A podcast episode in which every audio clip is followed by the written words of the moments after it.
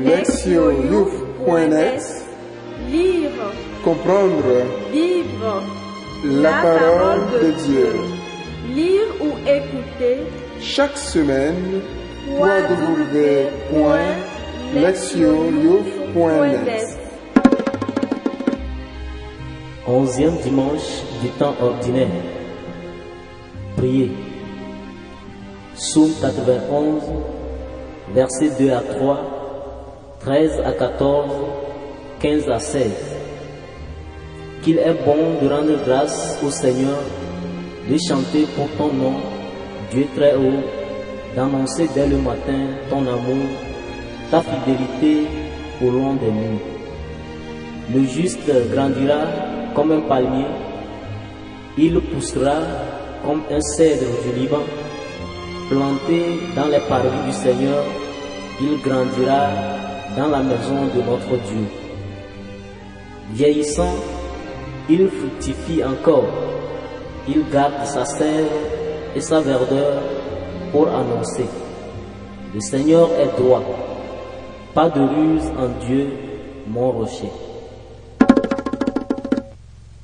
Lire la parole. Première lecture. Ézéchiel chapitre 17, versets 22 à 24. Ainsi parle le Seigneur Dieu. À la cime du grand cèdre, je prendrai une tige. Au sommet de sa ramure, j'en cueillerai une toute jeune et je la planterai moi-même sur une montagne très élevée. Sur la haute montagne d'Israël, je la planterai. Elle portera des rameaux et produira du fruit. Elle deviendra un cèdre magnifique. En dessous d'elle habiteront tous les passereaux et toutes sortes d'oiseaux. À l'ombre de ses branches, ils habiteront. Alors tous les arbres des champs sauteront que je suis le Seigneur. Je renverse l'arbre élevé et je relève l'arbre renversé. Je fais sécher l'arbre vert et reverdir l'arbre sec. Je suis le Seigneur. J'ai parlé et je le ferai. Deuxième lecture. 2 Corinthiens 5, versets 6 à 10. Frères, nous gardons toujours confiance tout en sachant que nous demeurons loin du Seigneur tant que nous demeurons dans ce corps. En effet, nous cheminons dans la foi, non dans la claire vision.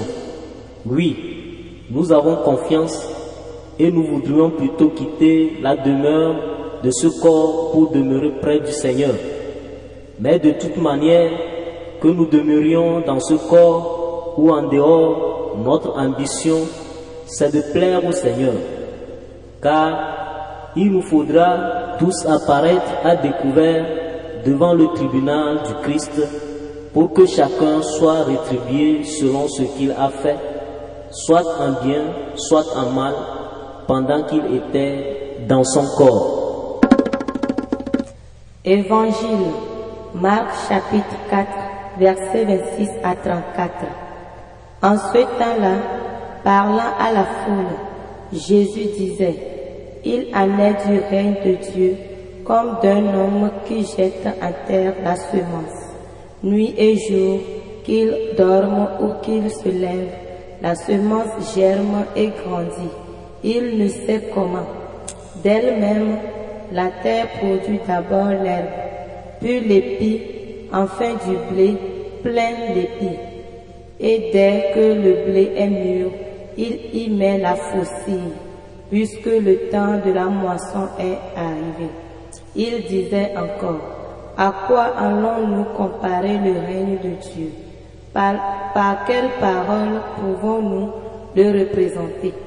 Il est comme une graine de moutarde. Quand on la sème en terre, elle est la plus petite de toutes les semences. Mais quand on l'a semée, elle grandit et dépasse toutes les plantes potagères et elle étend de longues branches si bien que les oiseaux du ciel peuvent faire leur nid à son ombre.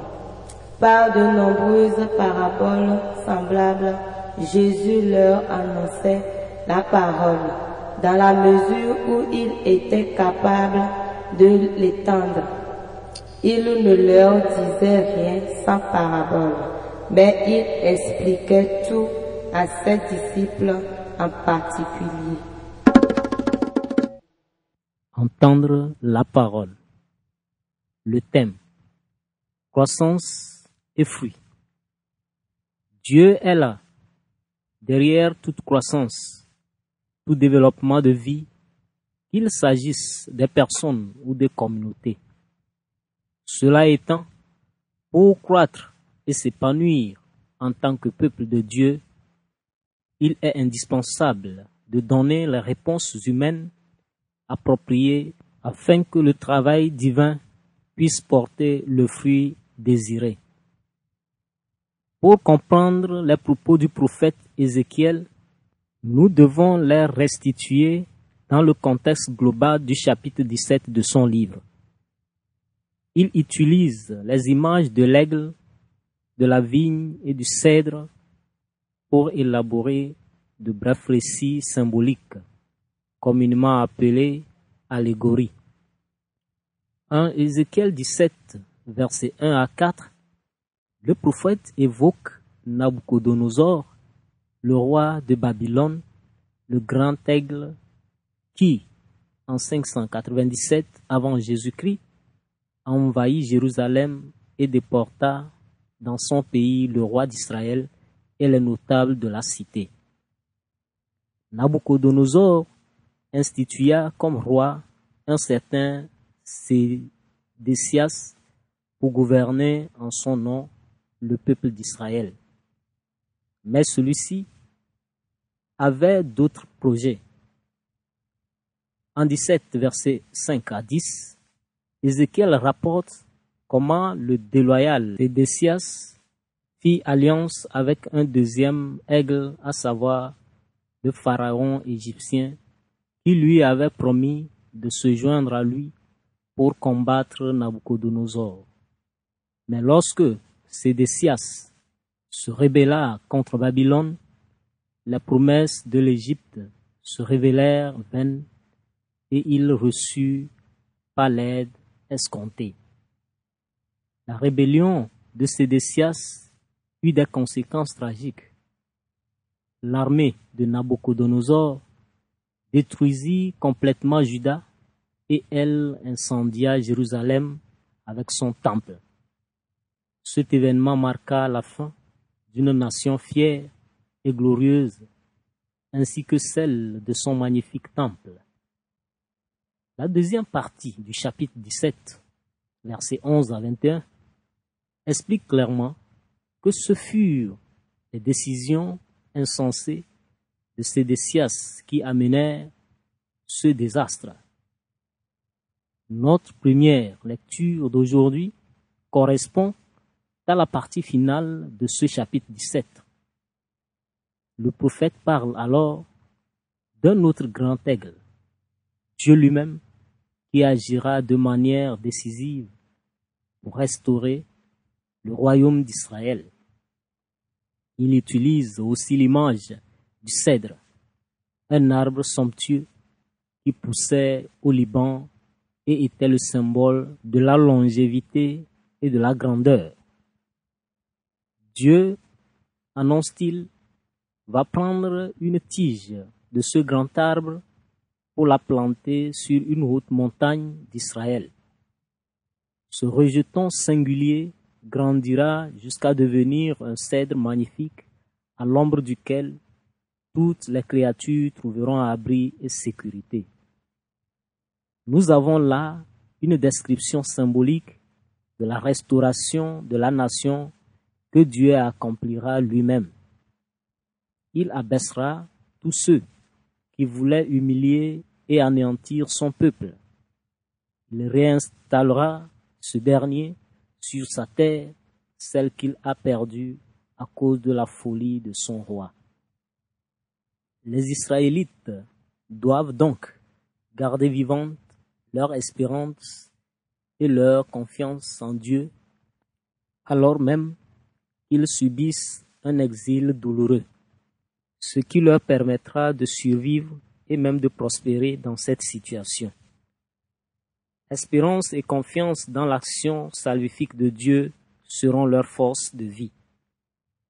Tout comme dans la première lecture, les paroles de Paul doivent être entendues dans leur contexte. La deuxième lecture de dimanche dernier correspondait au verset précédent de 2 Corinthiens dans lequel Paul révélait que son engagement missionnaire reposait sur sa foi en la résurrection. Cette perspective lui donnant la confiance et la force nécessaires pour s'exposer au danger jusqu'à risquer sa vie. Dans la lecture d'aujourd'hui, il va encore plus loin en exprimant son désir de demeurer avec le Seigneur dans l'au-delà.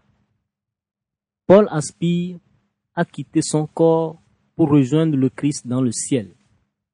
Ce propos n'est pas à mettre au compte de pensées suicidaires.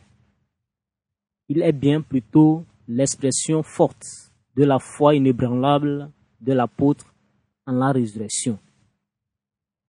Il ne recherche pas la mort. D'ailleurs, en Philippiens 1, verset 23 à 24, où il exprime ce même désir d'être avec le Seigneur, il ajoute aussitôt qu'il a conscience de l'importance de la mission en ce monde. De même, dans le passage qui nous occupe aujourd'hui, il souligne l'importance de cette vie présente dans laquelle il cherche à accomplir son apostolat et à faire le bien. Sa foi en la résurrection et son sens des responsabilités envers les églises qu'il a fondées le conduisent à répondre avec justesse à la grâce divine et l'amènent à s'épanouir en tant qu'apôtre et en tant qu'homme. Le chapitre 4 de Marc se compose de paraboles énoncées par Jésus. Les deux que nous lisons aujourd'hui sont centrés sur le règne de Dieu, une expression qui signifie la souveraineté de celui-ci sur son peuple, sur les cœurs, les esprits et les corps. Quant à ceux et à celles qui appartiennent au royaume, ils vivent une vie de foi en servant Dieu et en suivant ses chemins.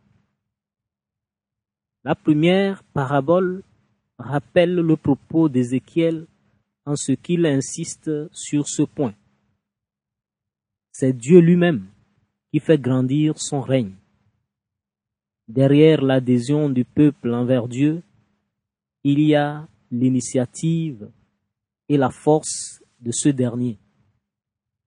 Cela étant, la semence doit être préalablement répandue par le fermier pour pouvoir croître et se développer ce qui implique que l'humanité doit prendre une part active en répandant la nouvelle du salut dans le monde. Dans le processus de croissance de la foi et de la soumission, la participation humaine peut être minimale, mais elle n'en est pas moins indispensable. De fait, si Dieu est la cause de la croissance, il dirige, celle-ci ne peut advenir sans l'effort préliminaire qui consiste à répandre la semence. La deuxième parabole se réfère à Ézéchiel d'une manière encore plus évidente puisqu'elle utilise l'image de la semence qui grandit en un arbuste vigoureux dont les branches fournissent un abri. La graine de moutarde, tout comme la tige d'Ézéchiel, pousse jusqu'à devenir une belle plante qui offre un lieu de repos et de sécurité aux créatures. Cette parabole évangélique souligne les humbles commencements du règne qui débutent par quelque chose d'aussi infime qu'une parole. Mais comme sa croissance est provoquée et supervisée par Dieu, il s'étend graduellement jusqu'à devenir une réalité universelle qui embrasse le monde entier. Cette parabole a tout pour conforter les disciples, qui ne sont qu'une poignée d'individus face à la terre entière. De quoi avons-nous besoin pour participer à cette croissance? Jésus répond clairement à cette question au début de son ministère. De fait, il invite à la repentance et à la foi, lesquelles permettent de s'ajuster au règne qui vient. Marc 1, verset 15. Les deux paraboles mettent en valeur le fait que Dieu se tient derrière la croissance et l'expansion de son règne dans le monde. Cela étant, pour croître et porter du fruit, les croyants et les croyantes doivent répondre à la présence du règne par une vie d'engagement actif envers Dieu, ce qui va de pair avec la repentance et avec la foi. La thématique de la puissance de Dieu opérant dans et à travers ses fidèles est un lieu commun dans la Bible. Cette puissance est nécessaire au peuple pour qu'il puisse se développer et prospérer. Ézéchiel confirme cette vérité de base en utilisant un beau langage métaphorique. Il assure au peuple qui a perdu son temple et sa terre que Dieu le restaurera dans la sécurité et dans la grandeur. Mais en attendant que le Seigneur intervienne, les Israéliens ne doivent pas perdre leur espérance et leur confiance qui les préserveront tout au long de leur exil. Quant à Paul, il a pu s'épanouir dans sa réponse à la grâce de Dieu du fait de sa foi solide en la résurrection, de la conscience qu'il a de ses responsabilités d'apôtre. C'est en parabole que Jésus parle du règne de Dieu inauguré par sa présence et ses enseignements. Ce règne peut avoir d'humbles commencements, certes, mais Dieu veille sur sa croissance. Ceux et celles qui suivent Jésus doivent seulement répondre à ses paroles par la foi et par la repentance qui conduit à un changement de vie. Ainsi, ils ou elles pourront croître et s'épanouir individuellement et communautairement. Ceux et celles qui répondent ainsi grandiront comme un palmier, ils ou elles pousseront comme un cèdre du Liban, planté dans les parvis du Seigneur. Écoutez la parole de Dieu. Le juste fleurira comme un palmier, il poussera comme un cèdre du Liban, affirme le psalmiste. Par ces mots, la liturgie décrit la vie de celui ou celle qui sert le Seigneur de tout son cœur. De fait, il fleurira et se développera dans tous les aspects de sa vie parce que le Seigneur renouvelle sans cesse de telles personnes. Le peuple d'Israël a traversé maintes situations menaçantes et a dû faire face à maintes défis. S'il les a surmontés, c'est grâce à l'amour que Dieu lui portait. Même au cours de leur exil en terre étrangère, la main du Seigneur a toujours été avec des Israélites. En tant que fils et filles de Dieu, nous sommes confrontés, nous aussi, à des défis et à des moments difficiles dans nos vies. Ces situations nous donnent parfois envie de tout laisser tomber et de nous éloigner du Seigneur. Or, les épreuves sont un test pour notre foi, jusqu'à nous faire parfois perdre l'espérance. Cela étant, L'Écriture nous dit aujourd'hui, Sur la haute montagne d'Israël, je la planterai. Elle portera des rameaux et produira du fruit. Le projet du Seigneur sur nous est de nous avoir grandir et nous épanouir en tout ce que nous faisons. Nous trouvons dans la Bible de nombreux exemples de personnes qui ont mis leur foi en lui et ont porté du fruit malgré les grands défis auxquels elles ont été affrontées. Nous pouvons penser à Joseph, ce jeune homme verdu en esclavage par ses propres frères, qui est devenu par la suite un grand personnage. Job est un autre bon exemple. De fait, c'est un homme qui a marché avec le Seigneur et a grandi, même après avoir perdu tout ce qu'il avait. Anne est une femme que Dieu a élevée en dépit de sa stérilité. Le projet du Seigneur sur nous n'étant pas différent de celui qu'il avait formé pour eux. Chacun ou chacune de nous est appelé à vivre une vie de foi et de confiance dans le Seigneur. Notre réponse à l'œuvre de Dieu dans nos vies devrait être celle d'un peuple animé par la foi. Dans sa lettre aux Corinthiens, Saint Paul nous invite à planter des semences de foi au cours de notre pèlerinage terrestre. La semence doit être mise en terre pour germer et se développer.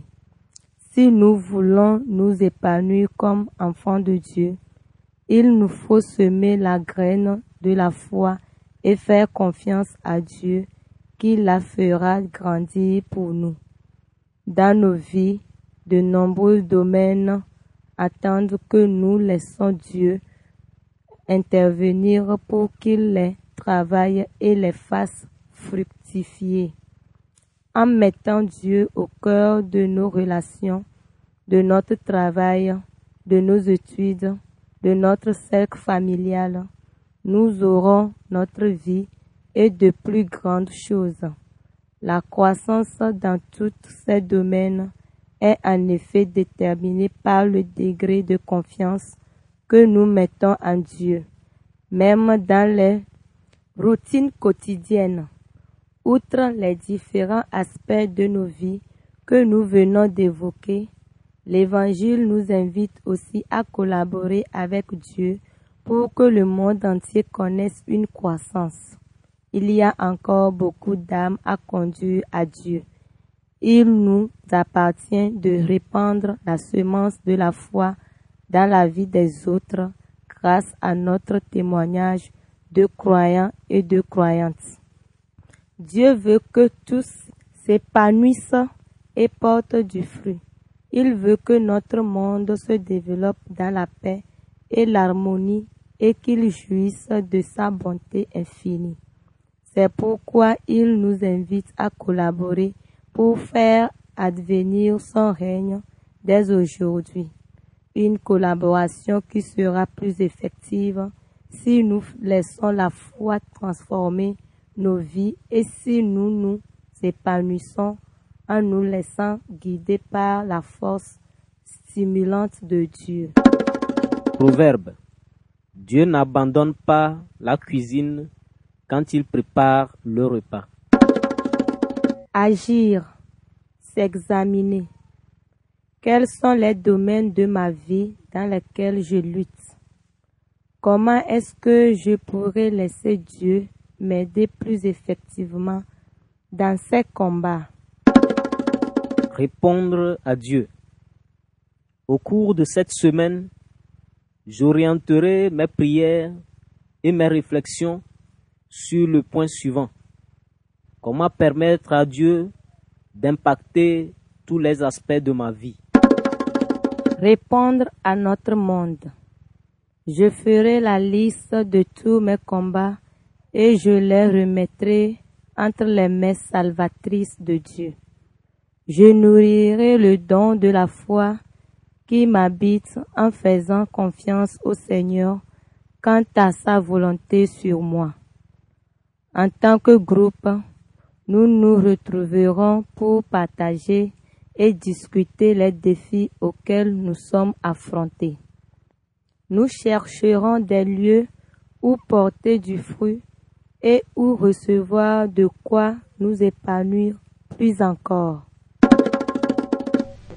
Priez, ô Dieu très haut, nous te rendons grâce pour ce que tu es pour nous. Aide-nous à grandir dans une totale dépendance vis-à-vis de toi. Apprends-nous à te faire confiance, à croire que tu nous as plantés sur les hauteurs où nous pouvons progresser et nous développer dans tous les domaines de notre vie. Puissions-nous être des hommes et des femmes qui témoignent toujours davantage d'une plénitude de vie dans notre société actuelle. Nous te le demandons à ton Fils, notre Seigneur et notre Sauveur Jésus-Christ. Amen. Lectionyouf.net Lire, Comprendre vivre, la parole de Dieu. lire ou écouter Chaque semaine, www.lectionyouf.net